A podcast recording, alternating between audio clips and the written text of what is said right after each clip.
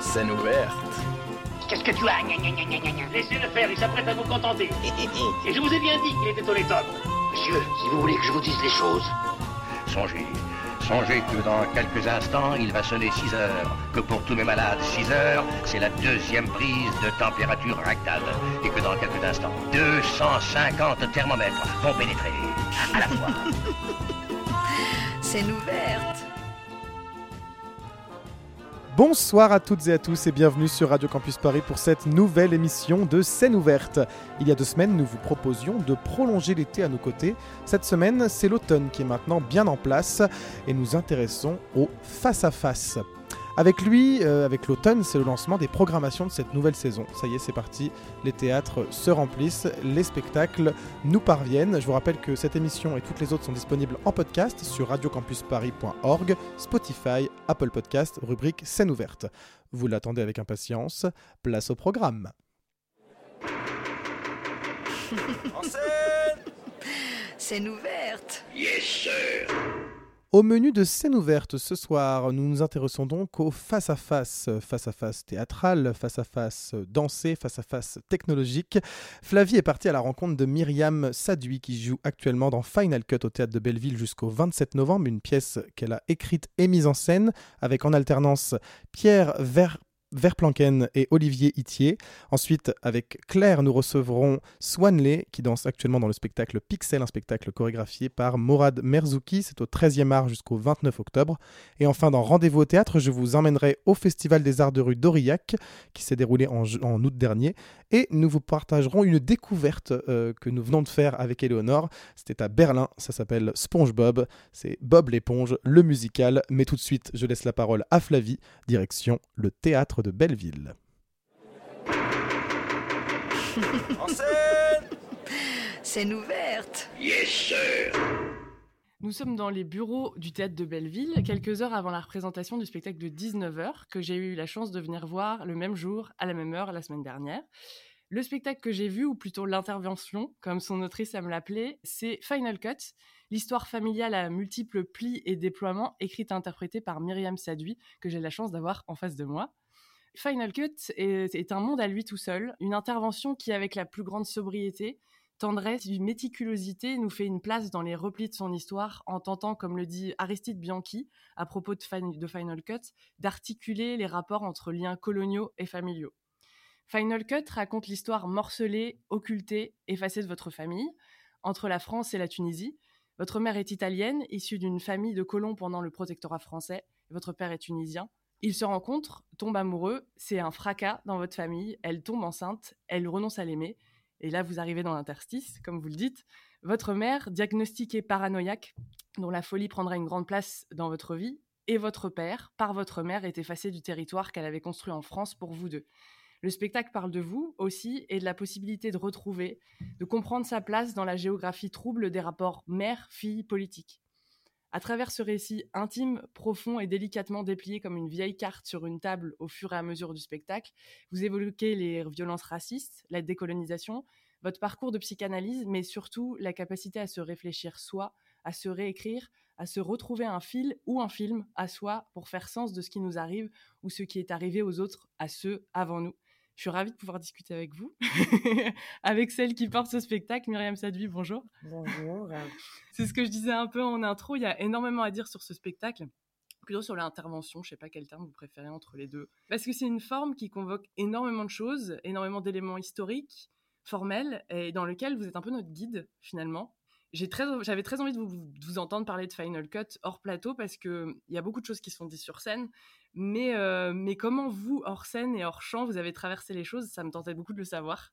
Euh, je voudrais, comme je disais, je voudrais pouvoir parler de tout, mais c'est très court, en 20 minutes. Je vais commencer par le commencement. Euh, donc Final Cut a été créé en 2018 au théâtre Océan Nord à Bruxelles. Vous avez reçu le, pour ce spectacle le prix Métarinque en tant que meilleure actrice et meilleur spectacle en 2019. Et, mais comment cette intervention-là, comment Final Cut s'est mis en route? Quelle a été un peu la genèse de tout ce projet? Alors, j'ai déjà dit que la sensation, je vais l'appeler comme ça, d'utiliser le matériau de mon histoire personnelle est née en 2002, au moment où Jean-Marie Le Pen est passé au second tour de l'élection présidentielle. ce qui a effectivement été un coup de tonnerre, pour reprendre le terme utilisé à l'époque par Lionel Jospin. Et donc, cet événement a totalement réactivé en moi le racisme subi par bien sûr mon père, mais aussi le, racisme intrafamilial, parce qu'on ne peut pas dire, je serai très honnête, je n'ai pas subi de, de racisme que, j'identifie clairement en tant qu'enfant et mmh. Vous en tant que personne, oui. Voilà. Après, je, ma mère m'a effectivement, et j'y reviendrai après, on va dire, été soucieuse de, de protéger. Donc j'ai été, par exemple, dans des écoles privées, un monde, je dirais, où on fait quand même attention à ce qu'on dit, même, même si on le pense. donc il y a eu cet événement qui a été vraiment très important. Ça, c'était en mai 2002. Et ma mère est morte en septembre 2002. Donc ça, ça a été...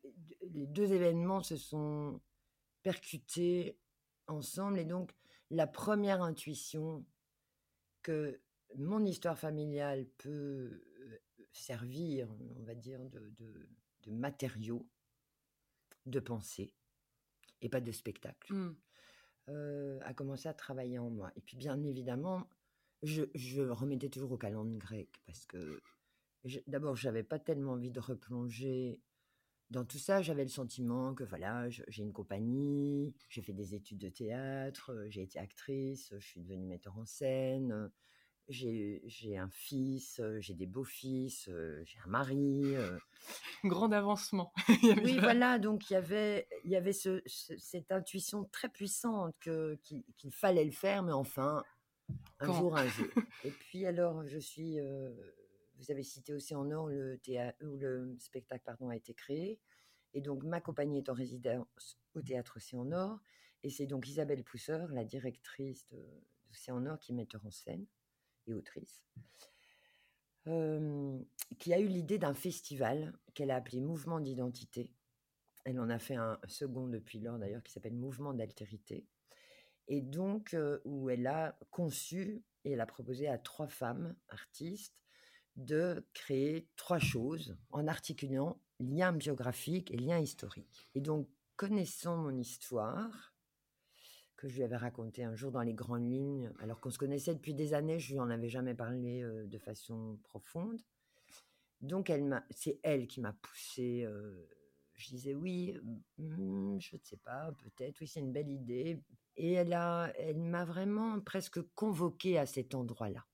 Un rendez-vous presque. C'était. Euh oui. Et alors, elle a eu ce terme incroyable. Euh, euh, d'abord, elle l'a coproduit, donc c'était pas un vœu pieux de dire ce serait bien que tu fasses ce spectacle. C'était vraiment payé de sa personne. Et voilà. Littéralement.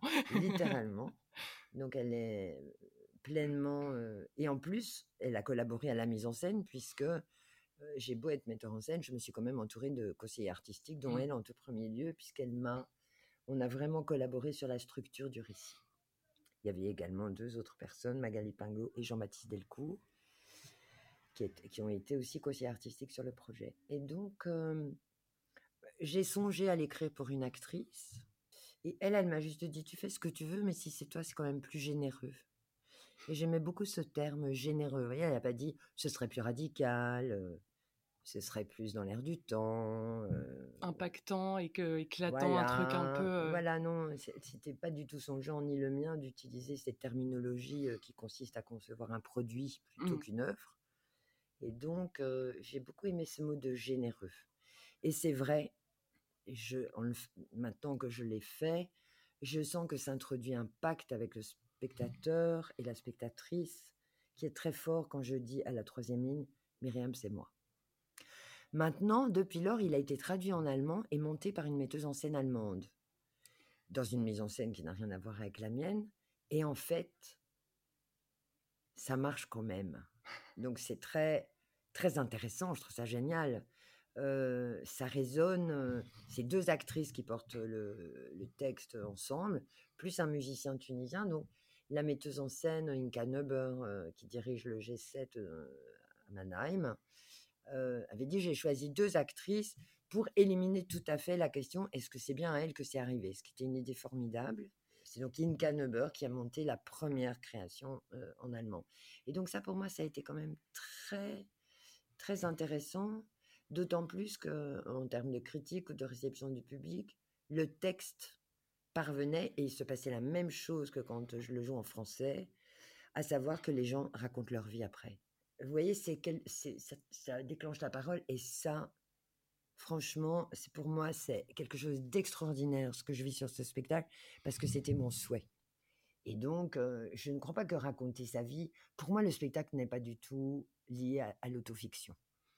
Même si, bien sûr, j'utilise un matériau biographique, il n'est pas non plus du côté de, de l'autofiction au sens, par exemple, de Christine Angot, qui a une écriture formelle très passionnante, mais qui a le projet de tout dire et prend une position du, du tout dire, de, de, alors que moi, je, je, me situais tout à fait ailleurs, c'est-à-dire, il y a beaucoup d'ellipses d'une part, et je raconte une partie de ma vie, celle qui est articulée politiquement à la colonisation et au racisme. Et c'est ça, une question que j'avais aussi, c'est que c'est effectivement un, c'est un sacré geste de se raconter soi, même si c'est pas le choix, c'est pas de vous de parler de vous, c'est de parler de quelque chose de plus grand. Et là-dedans, formellement, je, suis assez curieuse de comment vous avez, parce que Final Cut, c'est aussi un montage, c'est donc un terme de cinéma qui définit le montage final d'un film. Comment, comment vous avez réussi à, choisir quoi raconter, quoi pas raconter, parce que c'est aussi un Final Cut, ça part aussi de l'effacement de, de ce qu'on choisit de pas dire, de, ce qui est oublié, de ce qui est caché. comment, enfin, je me suis dit sur un matériau aussi large, parce que c'est un spectacle généreux, parce qu'en plus, très, fort, très concrètement, on apprend énormément de choses. Enfin, moi, il y a plein de choses que je connaissais pas, l'histoire de la Tunisie notamment. comment, enfin, comment vous avez fait? Parce que c'est énorme comme projet. Bah, ça m'a pris énormément de temps déjà. L'écriture, elle m'a pris deux ans. Ça, c'était le premier point. Enfin, je dirais, l'écriture m'a pris une vie. L'enquête m'a pris une vie. Donc, puisque Final Cut, ça raconte une enquête donc ça, c'était bien antérieur à l'écriture. Puis l'écriture, concrètement, c'était deux ans. Et ça, je suis, j'ai d'abord commencé par, j'ai une bourse de recherche et j'ai commencé par une recherche historique très approfondie. Donc en fait, j'ai passé un an à lire que des livres sur la décolonisation, la colonisation, l'Empire ottoman, la Tunisie, l'Algérie, des choses que je savais comme ça, mais finalement de façon parcellaire, et donc, j'ai plongé là-dedans. J'ai plongé là-dedans avec l'aide des livres français et j'ai plongé là-dedans avec des livres euh, d'historiens tunisiens. J'ai rencontré une historienne tunisienne qui s'appelle Kmar Bendana. Euh, j'ai rencontré des chercheurs. J'ai rencontré Selwa Boubina, qui est une philosophe spécialiste de la décolonisation, de la post-colonisation.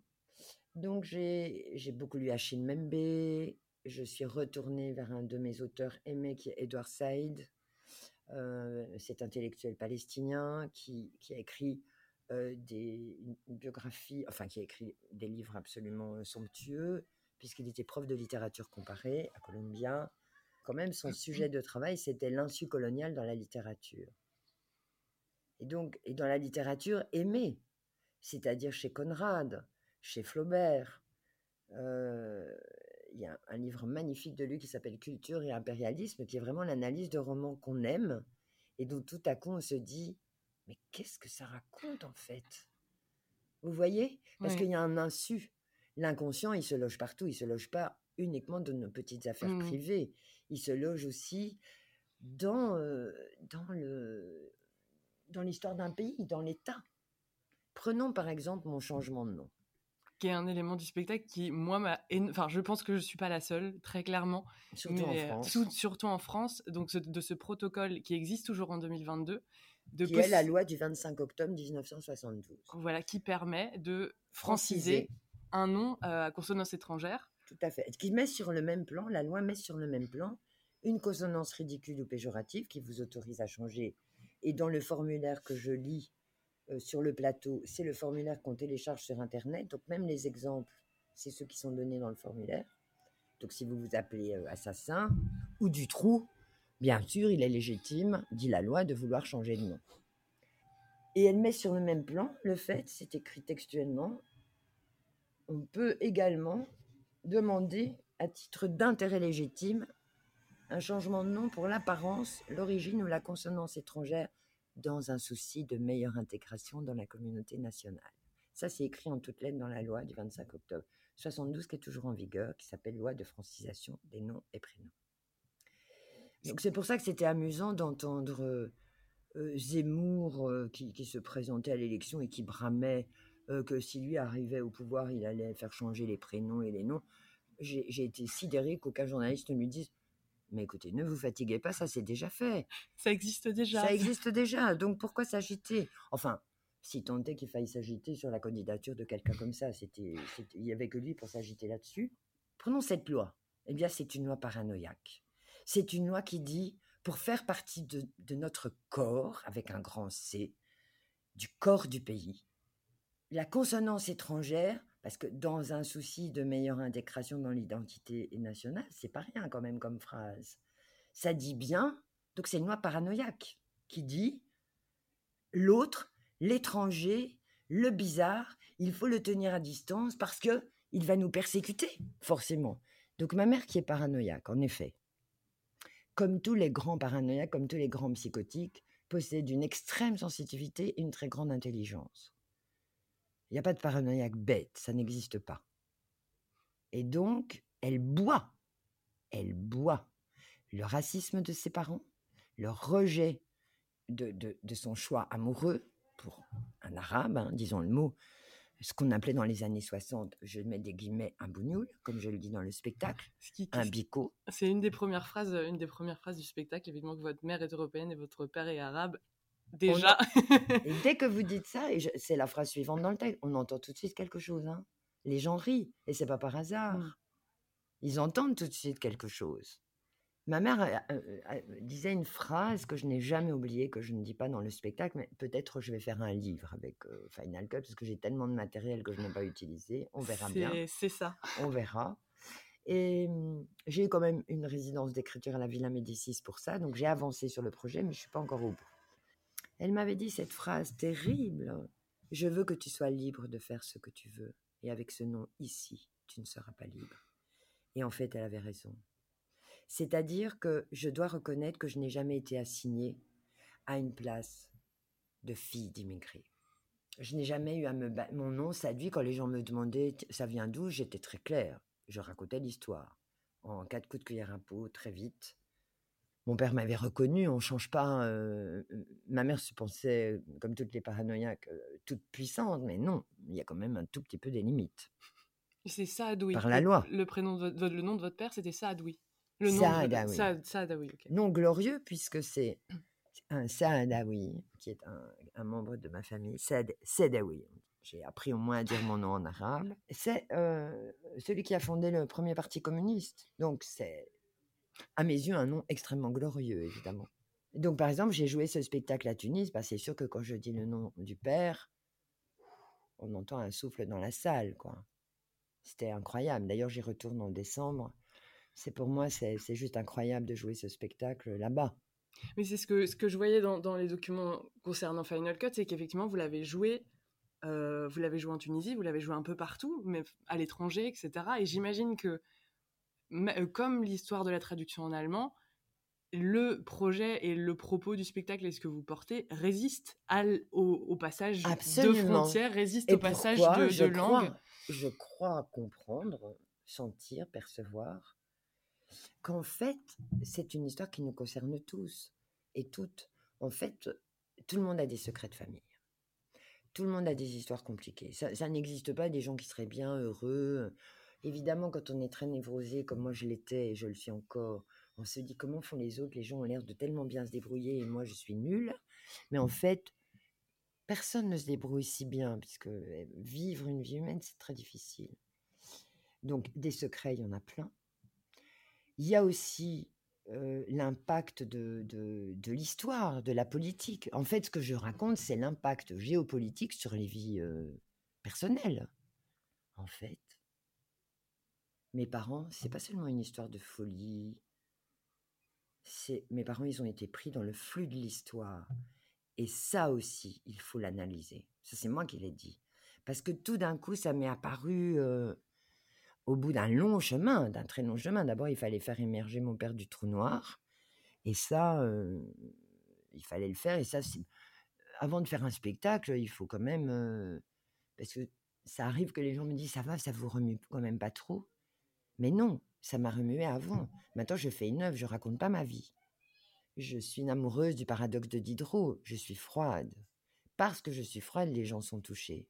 C'était d'ailleurs la blague euh, de, pendant la création de dire attention, hein, il faut pas que les spectateurs et les spectatrices se disent mon Dieu, la pauvre fille, avec tout ce qui lui est arrivé, on peut même pas sortir. On est obligé de supporter ce truc jusqu'à la fin, sinon elle va se flinguer. Donc, vous voyez, il y avait un positionnement. C'est pour ça que j'aime le mot intervention. Il y avait un positionnement. Au fond, je suis metteur en scène d'abord. Et donc, il y a cette idée de je suis narratrice qui est traversée par les voix, les voix de l'histoire. C'est le mot de ma dramaturge, Valérie Battaglia. Et c'est exactement ça. C'est une narratrice qui est traversée par des voix. Donc elle est traversée par la voix de la mère, par la voix du médecin, par la voix du psychanalyste aussi, par la voix de Maurice Papon, par la voix de Habib Bourguiba, par les voix de l'histoire, par, la voix de Marguerite Duras, par la voix de Charlotte Brontë, par la voix de Joyce Carol Oates, puisque la littérature m'a quand même tellement aidé à vivre et ça aide tellement à vivre. Je reviens à cette loi. Pourquoi ça me paraît tellement important et pourquoi ça me paraît tellement important de le jouer en France et pourquoi ça me paraît tellement important de faire ce travail qui a autour du spectacle, de rencontrer. hier, il y avait des étudiants d'une école avec une option théâtre, on a rencontré une école une classe prépa, et puis on a rencontré des étudiants de Sciences Po. Et donc, pour moi, ce travail est fondamental, parce que, bien sûr, je vis en Belgique depuis 30 ans. J'aurais plus, plus vécu en Belgique, finalement, qu'en France, mais ça reste mon pays. C'est la, la langue française, la littérature française, la politique française, tout ça, c'est mon monde. Je connais ce qui se passe ici, je sais ce qui se passe ici, je l'ai vécu dans ma chair. Alors j'ai eu effectivement un destin très particulier, d'une part parce que j'ai fait du théâtre, d'autre part parce que ma mère, avec ce nom, quand elle dit ⁇ Je veux que tu sois libre de faire ce que tu veux avec ce nom, ici tu n'es pas libre ⁇ elle a raison. Et c'est très douloureux de se dire que elle avait raison là-dessus. Et c'est encore pire, elle est morte il y a 20 ans, et elle a encore raison aujourd'hui, peut-être encore plus, et c'est ça qui est terrible. Et j'espère que mon spectacle peut servir à ça. J'espère toucher surtout des jeunes gens, ceux qui ont le monde de demain. Vous, par exemple, vous êtes jeune, ceux qui ont le monde euh, de demain qui vont arriver. Moi, je suis une femme de 60 ans et je suis très pacifiée aujourd'hui. Non pas parce que j'ai réparé mon histoire, elle c'est totalement irréparable. Mais elle me constitue et j'en ai fait quelque chose. Et ça me tient extrêmement à cœur et j'ai fait ce spectacle pour ça. Qu'il soit un outil possible pour penser qu'on peut être out of place et dedans, qu'on peut être dedans et dehors, qu'on peut goûter à la culture française et ne pas trahir, qu'on peut révéler les secrets. Il me semble que ouvrir les archives de l'Algérie, faire des commissions mixtes d'historiens, c'est bien plus agir pour le terrorisme que de mettre des gardes-frontières. Il faut révéler le négatif. Il faut révéler le négatif. Moi, je pense qu'il suffit d'aller voir déjà le spectacle pour se faire une idée, parce que vraiment, moi, ça a été euh, une, euh, une, une, comment dire, une porte d'entrée dans tout un tas de champs de pensée aussi, je pense. Et que, effectivement, je pense que ça plaît, ça peut beaucoup plaire à des gens qui démarrent des études ou qui, quoi, qui, qui sont en train de chercher leur champ de recherche aussi. Tout à fait. Et bah, je rencontre quand même beaucoup de jeunes gens qui attendent à la sortie pour dire quand même, et c'est très préoccupant, que le 17 octobre 61, ils en ont entendu jamais à l'école.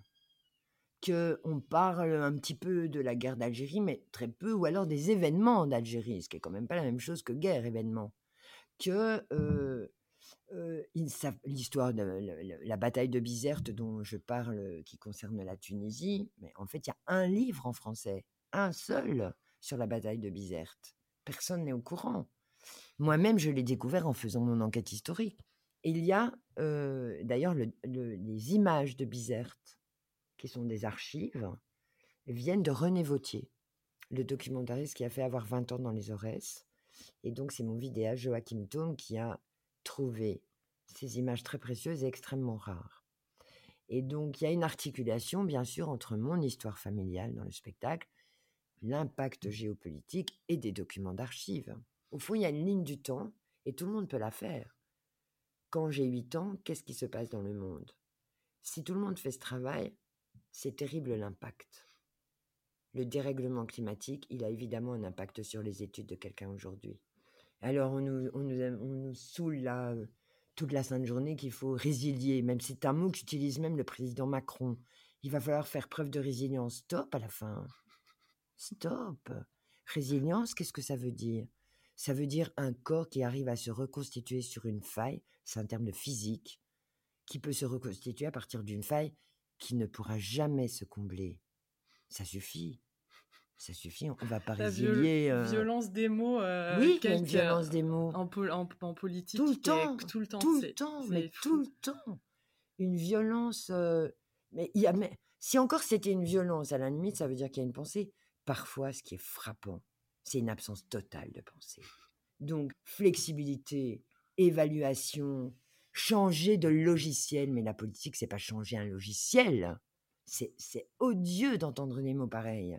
Et donc le travail de la langue, tous ceux qui veulent être libres, quel que soit leur nom et leur couleur de peau, ce qu'ils doivent maîtriser, c'est la langue. Et, on va devoir finir là-dessus. Myriam Sadui, merci beaucoup en tout cas d'avoir répondu à mes questions et euh, j'en aurai encore plein d'autres. Mais allez voir le spectacle. Il se joue jusqu'au 27 novembre, euh, tous les jours, non pas du tout tous les jours, je me trompe, du mercredi au samedi à 19h et les dimanches à 15h. C'est au théâtre de Belleville. Merci encore d'avoir de, partagé ce moment avec moi. Je Merci laisse, beaucoup. je laisse parole la parole à Thibaut et au direct de ce soir. Et surtout, courez au théâtre de Belleville voir Final Cut. Merci Flavie et Myriam pour cette très belle rencontre absolument passionnante. Tout de suite, euh, une petite pause musicale et on se retrouve juste après pour parler d'un spectacle qui fait fureur actuellement au 13e art jusqu'au 29 octobre. C'est Pixel.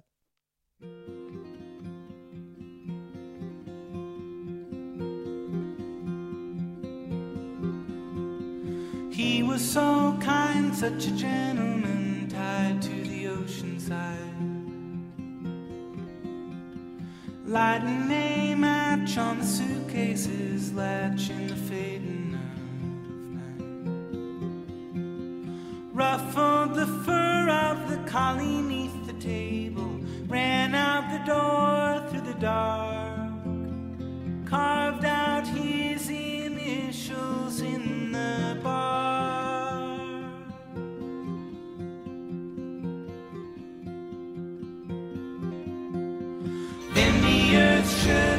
All that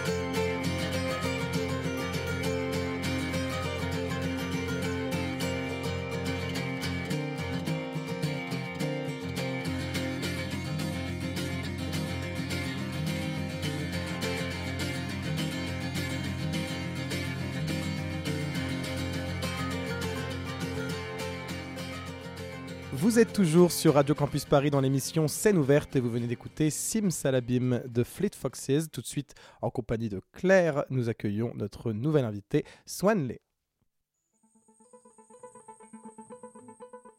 Pixel, c'était aussi un nouveau, défi. J'ai rencontré euh, deux, artistes du numérique, Adrien Mondo et Claire Barden, lors d'un projet qu'on avait fait ensemble avec de, jeunes danseurs amateurs euh, à Bron, euh, dans l'Est lyonnais. Et été passionné, enfin séduit en tous les cas, par leur rapport à l'image, à, la numérisation. Et là, ce qui m'intéressait, c'est comment trouver la place du corps dans un espace avec de, la projection, avec des images numériques.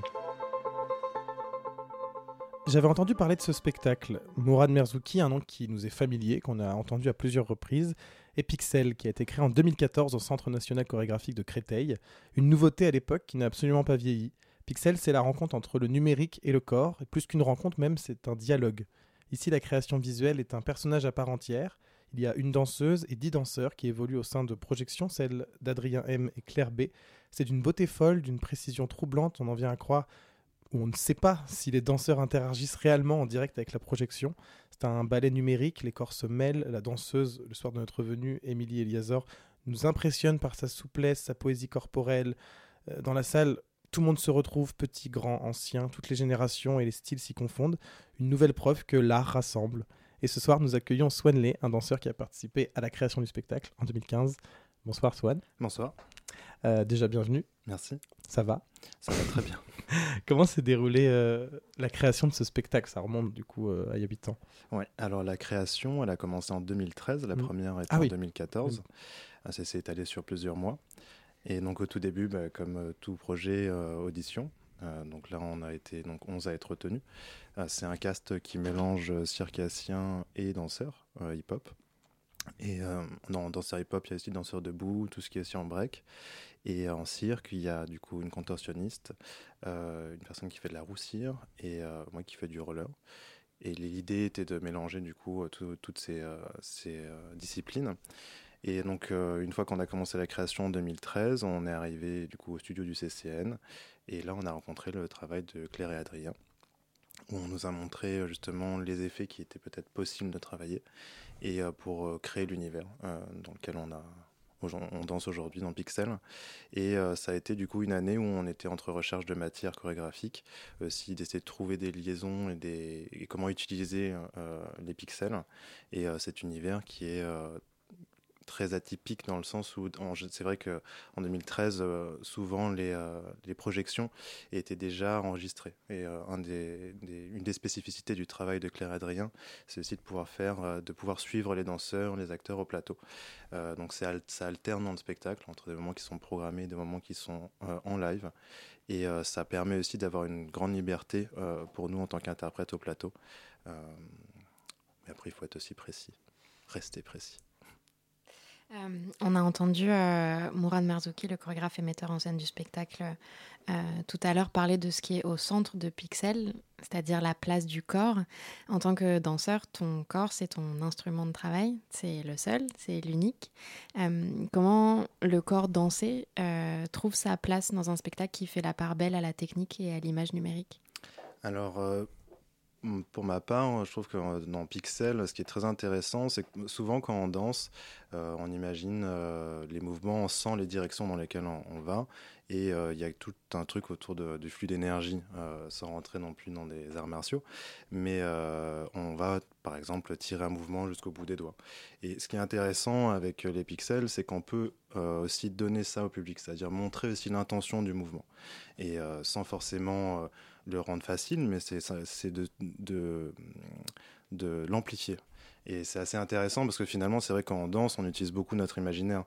On imagine des mouvements, par exemple, je sais pas, si on, fait, on parle du ralenti, par exemple, bah, tout est au ralenti. Et par exemple, avec les pixels, on peut aussi donner cette sensation-là. Ou de tourner sur soi-même. Euh, dans le spectacle, à un moment donné, il y a euh, l'univers, entre guillemets, qui fait comme un 360. Et c'est vrai que c'est des mouvements qu'on sent euh, souvent en dansant. Euh, et de pouvoir les partager, je trouve que c'est euh, une des forces, en tout cas pour ma part, je trouve, de, de, Pixel. Et justement, bah, cette part du numérique, donc on a compris qu'elle était très très euh, importante dans le spectacle. Et tu parlais de d'une création qui s'est faite en partenariat aussi, notamment avec Adrien et, et Claire. comment, comment ça s'est passé justement ce partenariat plus précisément à, la création? Donc il y avait des, des choses qui étaient déjà prévues il y avait des effets visuels qui existaient déjà où il fallait que la danse vienne s'insérer dedans et d'autres qui sont venus répondre ou... Bah, disons que ça s'est articulé relativement. Euh, enfin, ça s'est fait un peu tout seul au fur et à mesure de la création on va dire que quand on est arrivé, euh, les, premières répétitions, on nous a montré comme une palette d'effets, en nous disant voilà, euh, j'ai euh, tel pinceau pour dessiner ça, ça va donner une police qui va être à peu près comme ça sur le pixel.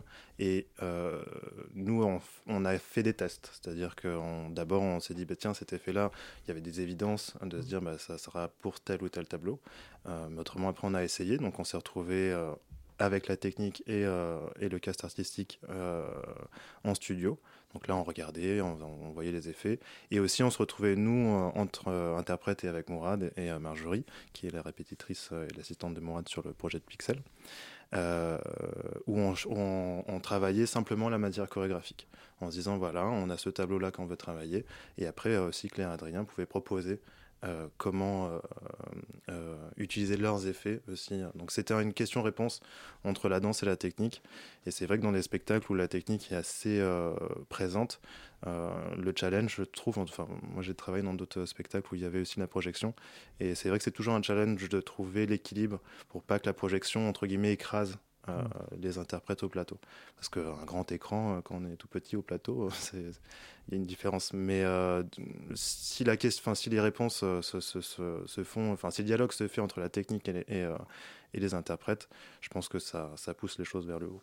Mais je parlais tout à l'heure, je trouvais que c'était vraiment un vrai dialogue, justement, oui, avec la projection. Et moi, j'ai ressenti une, une, critique d'un enfermement, d'une civilisation un peu dévouée, esclave du numérique. Je sais pas ce qu'il y avait une, quelle était l'idée un peu d'origine. Il y avait cette idée, du coup, de confronter le corps au numérique. Euh, mais est-ce que, euh, je sais que c'est pas toi qui as fait euh, la, création chorégraphique du spectacle, mais est-ce que tu sais si, quelle était l'idée un peu de départ alors l'idée vraiment de départ, je suis pas Mourad. Du coup, c'est vrai que tu n'es pas Mourad, donc c'est.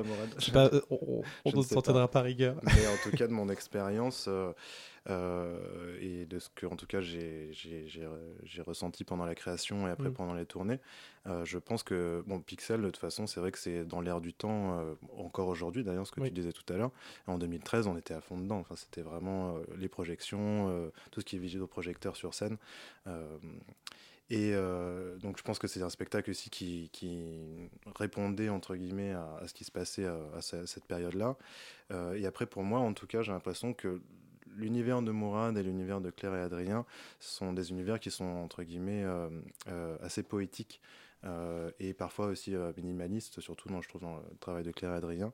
Et je pense que pour moi, Pixel, ça va plus être des, euh, des, des pastilles, des histoires, en fait, comme quand on est enfant et quand on se crée un univers et on, on évolue dans cet univers-là avec des règles différentes. Par exemple, justement, que ça soit ce que je parlais tout à l'heure sur le temps ou sur le fait de, de tourner sur soi-même. Et je pense que pour moi, Pixel, ça, ça, ça évoque plus ces, ces pastilles-là. Et ça propose différents univers. Euh, alors après, oui, c'est vrai qu'il y, y, y, a toute une histoire du groupe aussi euh, euh, qui est assez présente. Et après, sur ce que moi j'ai entendu de, de, de, de, Mourad par rapport à ça, il y avait aussi justement le fait de le pixel en tant que masse et le pixel en tant qu'individu qui va mmh. se détacher du groupe. Euh, mais après, là, sur la dramaturgie, mm. sur le reste, euh, je ne je vais pas m'avancer. Mais d'ailleurs, euh, je trouve qu'il y a un côté très. tu parlais d'enfance, et il y a un côté très, des fois, jeu vidéo. Il y a toute une partie où on se croirait un peu dans Mario Bros, où, où il y a tout un monde qui défile, donc nous, de, de cours à jardin, et les danseurs et acrobates évoluent avec le monde qui va sous leurs pieds. Dans ce coup, il y, a, il y a des creux, des crevasses, des, des je sais pas si on peut des montagnes, enfin bon, c'est tout un corps, euh, tout un, un, monde pixelisé. C'est vrai qu'il y a un côté très, euh, on retrouve le jeu un peu. Bah, ça fait penser un peu à tout ce qui est casque VR. Alors à l'époque en 2013, c'était pas encore vraiment là, mais c'est vrai que c'est d'évoluer dans un univers numérique et, euh, et, donc du coup de s'adapter. Mais oui, c'est vrai qu'il y a un côté un peu, un peu jeu vidéo, mais je pense que c'est aussi bah, c'est le côté numérique en fait. Mm. Euh, je pense que la, la danse aussi s'adapte. Puis même dans les mouvements, euh, si on regarde aujourd'hui en danse en, en hip-hop, par exemple, il y a aussi beaucoup de mouvements qui, sont, qui, qui, reviennent de, des mangas mm. ou, ou, de jeux vidéo aussi, justement. et donc je pense que tout ça se mélange, et c'est des danses qui sont actuelles aussi. Donc toi, on a compris que tu es en roller sur le spectacle. Et, et, donc, moi, quand, quand je t'ai vu en roller, j'avais vraiment l'impression que tu volais qu'il il y, a un côté vraiment. Il est euh, arrivé au studio en roller. Non, et, il faut préciser. Et c'est ça. Swan est arrivé en roller. Oui, c'est vrai que c'est quand même la donnée importante. Ça, que Pour dire que les rollers, les rollers ne te quittent jamais. Euh, j'ai l'impression. Euh, est-ce que. Alors, j'ai cru comprendre dans ton explication au début que tu as été casté parce que tu faisais du roller ou est-ce que tu as été casté en tant que danseur et tu, et tu as dit je fais du roller et donc c'est venu dans la création du spectacle Alors, j'ai pas été casté parce que je faisais du roller. Ah. Euh, c'était plutôt, euh, il y avait une annonce d'audition mmh. où ils cherchaient euh, des profils assez hybrides aussi en fait. Et en fait, moi, j'avais déjà travaillé, alors pas directement, mais avec Mourad sur un spectacle du Cirque Éloise qui est à Montréal, mmh. qui s'appelle Heidi. j'ai rejoint le cast plus tard et je connaissais un petit peu le travail de Mourad. Euh, et en fait, du coup, à cette audition-là, moi, je suis arrivé en tant que danseur, euh, mais qui danse aussi avec des rollers. Euh, et voilà. Et donc, le roller a pris part dans la création Oui, alors du coup, je danse. non, mon majeur est en roller dans Pixel. Après, je danse aussi sans. Mais c'est vrai qu'une de mes spécificités, entre guillemets, c'est d'utiliser cet objet-là dans un, une expression chorégraphique. Et ton rapport au roller, ça remonte à, longtemps? Alors mon rapport au roller, euh, moi du coup j'ai commencé à 5 ans euh, et euh, j'ai grandi à Paris. Donc c'est vrai que c'était un moyen de déplacement, une manière aussi de voir la ville comme un grand terrain de jeu. Et d'abord, j'ai commencé par les compétitions. J'étais sponsorisé par le, le, team Seba, qui est de la marque FR Skate. Et donc, je faisais des compétitions de freestyle slalom. C'est là où il y a les petits cônes où on fait des figures autour. Et euh, donc je faisais ça adolescent, c'était mes premiers voyages, c'était euh, vraiment euh, c'était c'est très beaux souvenirs.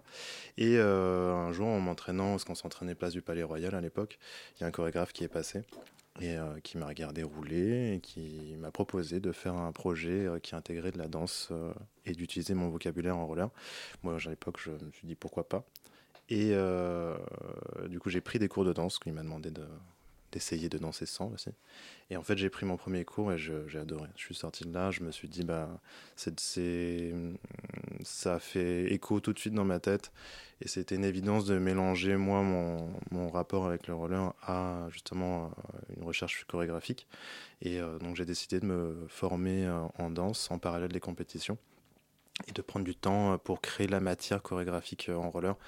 Euh, je cherchais pas forcément à faire du roller disco euh, euh, ou du roller artistique. Je voulais vraiment avoir une, une, approche, on va dire, contemporaine du roller et en me posant la question souvent qu'est-ce que le roller me permet de faire que je ne peux pas faire sans les rollers? Et, de pouvoir aussi m'exprimer sans les rollers en tant que danseur. Donc c'est un, objet qui me suit depuis que je suis tout petit. Euh, euh, et euh, je l'utilise aujourd'hui encore. J'ai monté une compagnie moi il y a quelques années. Enfin, et j'utilise aussi le roller dans, dans mes créations. Et c'est vrai que je pense que ça va. Ça, j'espère que ça va rester encore longtemps dans, dans mon travail. Tout à l'heure, vous disiez que. Enfin, Thibaut, tu disais que le spectacle te faisait penser à un jeu vidéo. Moi, ça me faisait penser plutôt à un tour de magie. Donc, on a tous un peu ce côté régressif. On est un peu retourné en enfance, parce que je trouve que le spectacle se déroule hein, comme un, comme un long tour de magie. On a constamment l'impression que le numérique réagit à l'impact, euh, à l'impact de vos corps. On imagine du coup que c'est un spectacle vraiment au cordeau, où chaque geste, chaque euh, note de musique, chaque image numérique sont millimétrées. Et pourtant, on a aussi l'impression, en tout cas c'était mon impression, notre impression avec Thibaut. Qui a été euh, confirmée. ouais, que, vous, que vous improvisiez souvent j'ai écrit tout le temps, mais j'imagine que c'est souvent, plus que tout le temps. Quelle a été la place de, l'improvisation dans ce spectacle? Est-ce qu'elle était présente à la création du spectacle? Tu nous, en as un peu, un peu parlé tout à l'heure. Est-ce que vous vous autorisez des moments d'improvisation pendant les représentations? Alors, pour commencer d'abord sur la création, euh, souvent on parle d'improvisation. Euh, surtout quand on travaille avec des disciplines qui sont très diverses. Euh, on a chacun notre vocabulaire, donc euh, pour essayer de trouver quelque chose, un vocabulaire commun, il faut faire des improvisations. Enfin, en tout cas, c'est comme ça que c'est passé sur Pixel. Et de ces improvisations-là, donc en soit en donnant des thèmes, ou en donnant peut-être des durées, ou en disant, ben voilà, ça va être un trio, un duo, ou un solo, ou même plus on commence à créer les, chorégraphies en général. Et soit, donc ça dépend, par exemple, si ça va être une chorégraphie euh, de groupe où tout le monde est millimétré, là, oui, euh, on va pas partir et faire des gestes dans le sens inverse parce qu'on a envie. on va essayer de suivre pour donner cette sensation de masse et de groupe, ces effets au plateau où tout le monde est en, fait corps ensemble. Et euh, après, par contre, il y a aussi dans les chorégraphies des instants où. Alors, on n'est pas en impro complet, c'est-à-dire qu'on va pas se dire euh, j'y vais et puis je sais pas où ça va s'arrêter. Il y a un canevas, euh, je suppose. C'est ça, on a un cadre, on, a, on sait que voilà, on va avoir, je sais pas, tant de 8 par exemple, avant de tel geste repère. Et là, on va pouvoir improviser certains mouvements. Euh, mais ça reste, euh, ça, reste dirigé. Mm. Euh, il y a, avec Moran, c'est vrai que du coup, il, crée aussi du coup cette, cette ligne directrice. Et nous, après, on, va venir broder entre justement des moments très écrits et des moments où on se, permet certaines libertés. mais c'est aussi pour garder le spectacle vivant. ça, parce que parfois, justement, on va découvrir de la nouvelle matière. Et du coup, ça, ça, brouille aussi en tant que spectateur, justement, où on se pose la question est-ce que c'est tout écrit ou pas? Et je pense que ça rajoute un petit peu de magie, ou bah, c'est libre à l'interprétation. Quoi. Et alors, un autre rapport qui est très important dans le spectacle aussi, c'est le rapport à la musique. Il y a une sublime création musicale d'Armand Amar. Comment ça s'est déroulé le partenariat avec lui? Est-ce que là aussi, euh, tout est parce que on est du coup sur une création euh, avec la, technologie, euh, la musique, les danseurs. Euh, est-ce que euh, la musique est déjà là pour certains, pour tous les passages dansés? Est-ce qu'il y a de la musique qui, est apparue après Alors, au tout départ de la création, on travaillait sur, bah, justement, quand on était dans la phase, entre guillemets, de recherche de matière, où on faisait des improvisations. Là, on travaillait sur des musiques très diverses. on pouvait, c'est aussi pour prendre l'énergie de chaque musique et de ne pas cadrer tout de suite les, les improvisations. Et euh, Armand est arrivé, je crois, vers la moitié de la création. Et euh, donc, du coup, il est venu nous rencontrer au plateau. On lui a présenté euh, la matière qu'on avait jusqu'à présent. Et de ça, lui, il a proposé des musiques. Et donc, après, on avait aussi l'occasion de faire des retours sur certaines modifications pour, avoir, par exemple, un peu plus d'espace à cet endroit-là dans la chorégraphie. Mais c'est lui qui a proposé, du coup, c'est toute la, la bande originale. D'accord. Bah, on va en écouter euh, un extrait euh, juste après cette interview. Euh, moi, j'avais juste une, dernière chose à, demander. Quand, on parle de spectacle, les mots qui reviennent, c'est féerie, émerveillement, hallucination, beauté sans limite. Enfin, vraiment, il y a plein de. Tous, ces superlatifs qui, sortent. Quand tu as participé à la création de ce spectacle, est-ce que tu t'attendais, ou même l'équipe s'attendait à une telle réception de ce spectacle? Alors, moi j'ai le souvenir de Pixel, le premier jour on est arrivé avec toute l'équipe et euh, qu'on a commencé à, faire la première répétition, on nous a montré les effets. Et là, c'est vrai qu'on est resté assez bouche bée parce qu'on ne s'attendait pas à ça. Et euh, c'est vrai que là, on s'est dit, où ça va, il y, a matière à créer mm. des belles choses. Euh, après, comment est-ce que réceptionne le public, enfin comment est réceptionné un, spectacle, ça on ne sait jamais. Après, nous on a, on a travaillé dessus, on a défendu cette création-là, et euh, je pense que tous on a pris du plaisir à créer et à tourner ce spectacle-là. Et après, ça, c'est dans les mains du public. Et donc là, c'est au 13e art jusqu'au 29 octobre. c'est ça. Ça joue à 21h. À 21h du mercredi au samedi. Mercredi au samedi, très bien. Donc il reste deux semaines et demie. Deux semaines et deux demie. semaines et demie, ouais, à peu près. Ça, deux, trois semaines. Enfin, voilà, vous avez tout le temps pour y courir, donc courez-y. Merci beaucoup, euh, Swan, d'avoir accepté notre invitation. Et donc, je vous laisse eh bien, entre les mains justement euh, d'Armand Amar euh, avec un extrait du spectacle Pixel.